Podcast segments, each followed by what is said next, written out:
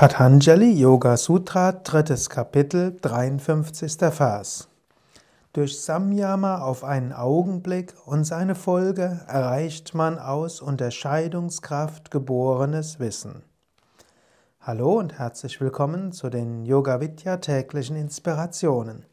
Dieser Vers ist ein ganz besonders wichtiger Vers. Er hat verschiedene Bedeutungen.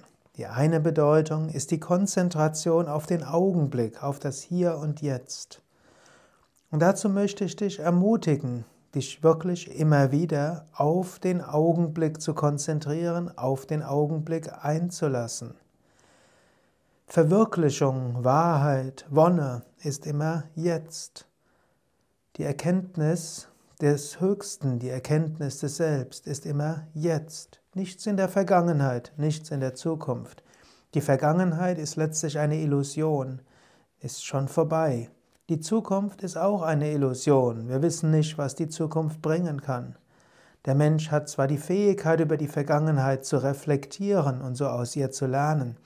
Der Mensch hat die Fähigkeit, die Zukunft zu planen und verschiedene Szenarien sich auszumalen, sodass er gut reagieren kann. Aber gerade der heutige Mensch hat in vielerlei Hinsicht verlernt, auf den Augenblick selbst sich zu konzentrieren. Konzentriere dich jetzt auf den Augenblick. Zum Beispiel spüre, wie du atmest. Spüre, wie sich in dein Herz anfühlt.